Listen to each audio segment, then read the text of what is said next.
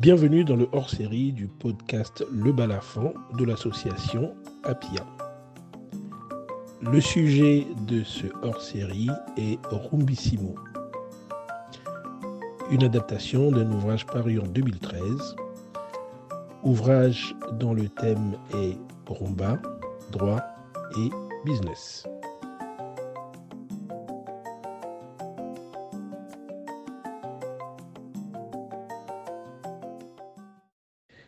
Bonjour. Dans le cadre du hors-série Rombissimo, l'épisode de ce jour s'intitule Rendre à César, chanson dont voici un extrait.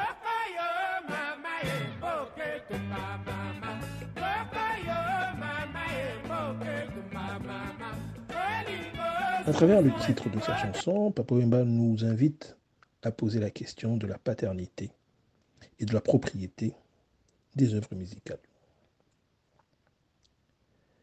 Alors que les fans de Viva la Musica fredonnaient le refrain de Rendre à César, devenu le tube des vacances de l'année 1982 à Kinshasa et à Mozaville, ceux d'un autre groupe, Langa Star, déploraient l'accueil plus mitigé qui était réservé à une autre chanson, Parapluie,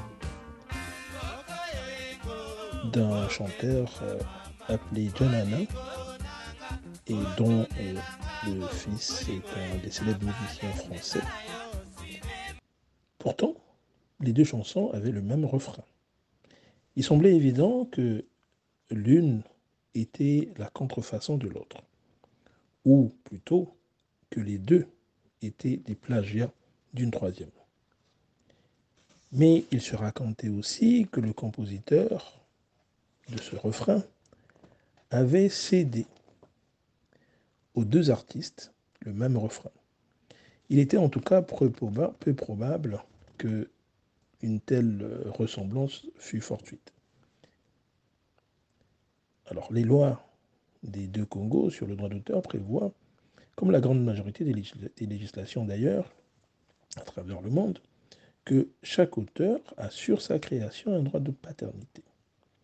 Il s'agit d'un droit qui consiste, pour un créateur, a décidé d'attacher son nom à sa création. Ce qui permet donc à l'artiste soit d'associer son véritable patronyme à sa création, soit d'utiliser un pseudonyme ou même de publier, de diffuser sa chanson de manière anonyme.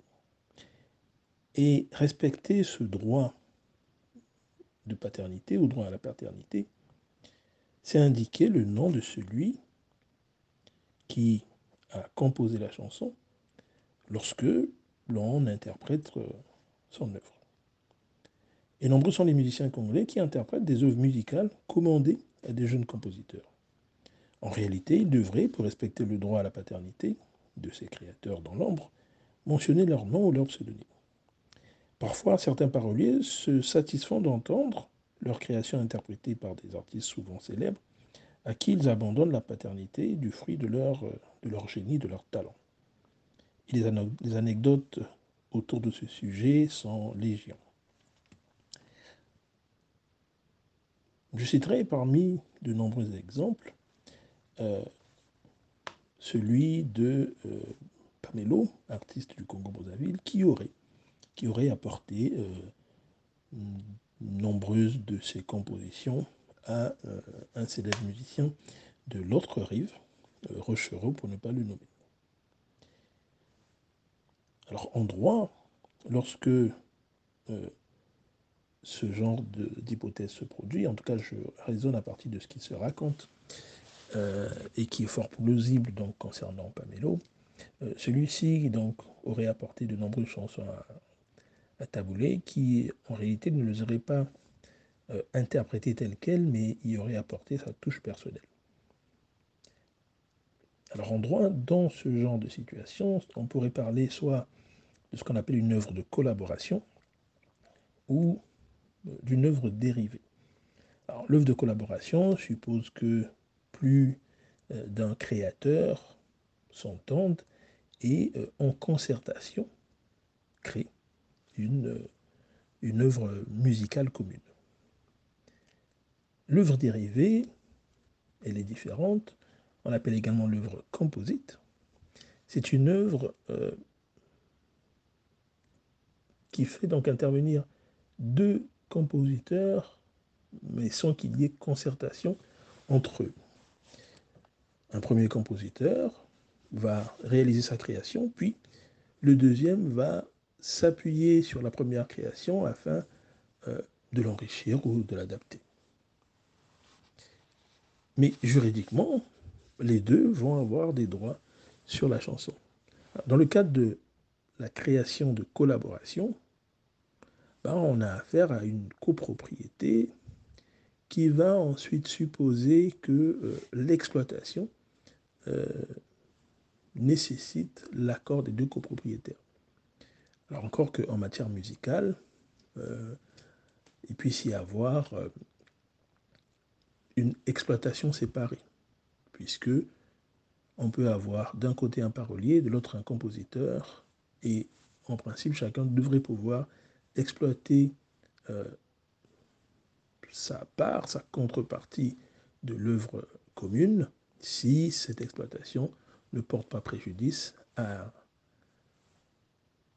la commercialisation de l'œuvre commune. En revanche, s'agissant de ce qu'on appelle une création dérivée, l'auteur de l'œuvre dérivée, donc celui qui intervient euh, en, second, euh, en, deuxième, au deuxième niveau donc de, la création, l'auteur finalement de l'œuvre dérivée, euh, est tributaire de l'auteur de l'œuvre originaire si cette œuvre est encore protégée. Voilà euh, les premiers, euh, les premières, comment dire, observations, les premières observations qu'inspire donc cette question qui est bien résumée dans la chanson Rendre à César, puisqu'il s'agit ici effectivement de rendre à chacun ce qui lui est dû en tant que compositeur. Alors, on, constate finalement que de nombreuses créations musicales euh, qui sont attribuées à un seul auteur euh, ont en réalité euh, des, des, contributeurs nombreux et donc pourraient très bien répondre à la définition soit de l'œuvre de collaboration, soit de l'œuvre dérivée.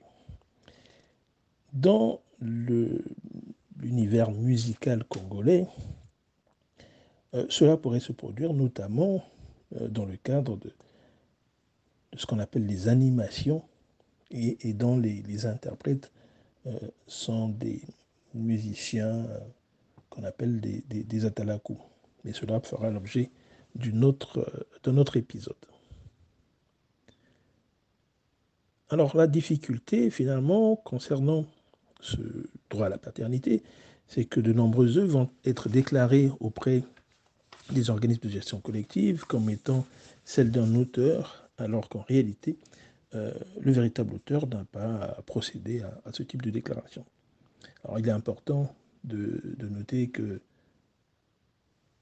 la paternité de l'œuvre pourrait être prouvée par tout moyen euh, et que par conséquent, même si un musicien euh, se déclare auprès d'un organisme de gestion collective comme étant euh, l'auteur, euh, le véritable auteur, a toujours la, la possibilité de, de, contester cette, cette déclaration. Et il existe certains exemples dans la jurisprudence, y compris africaine, de ce, ce genre de situation. Cette question de la paternité concerne, comme je le disais, enfin pourrait concerner aussi donc des œuvres euh, euh, dérivées. Ainsi, il y a œuvres dérivées lorsque euh, un musicien s'inspire, ou plutôt en réalité reprend purement et simplement un, refrain ancien, mais encore dans le domaine public, et déclare finalement, euh, la, création qui incorpore une œuvre antérieure comme étant entièrement la sienne. À ce moment se pose également un problème de paternité. Alors, on va illustrer cela avec un succès de, de Kofi Olomide dans lequel est inséré succès, un standard de, la rumba euh, qui s'intitule Dimoninga.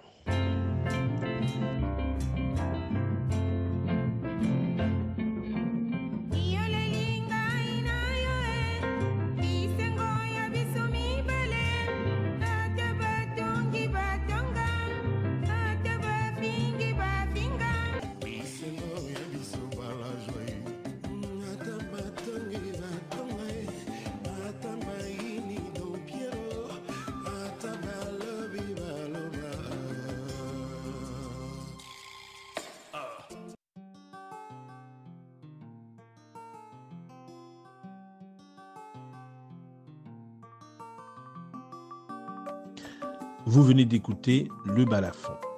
Merci de nous avoir suivis. Vous pouvez nous retrouver à travers nos diverses activités, l'arbre à palabre, la journée de la jeune recherche scientifique, la journée d'actualité juridique, ainsi que le bulletin semestriel de la propriété intellectuelle en Afrique. Nous vous invitons à vous connecter à notre site internet www apia-asso.org. Vous pouvez également adhérer à notre association, votre association, via l'adresse mail adhésion apia-asso.org. À bientôt pour un nouvel épisode.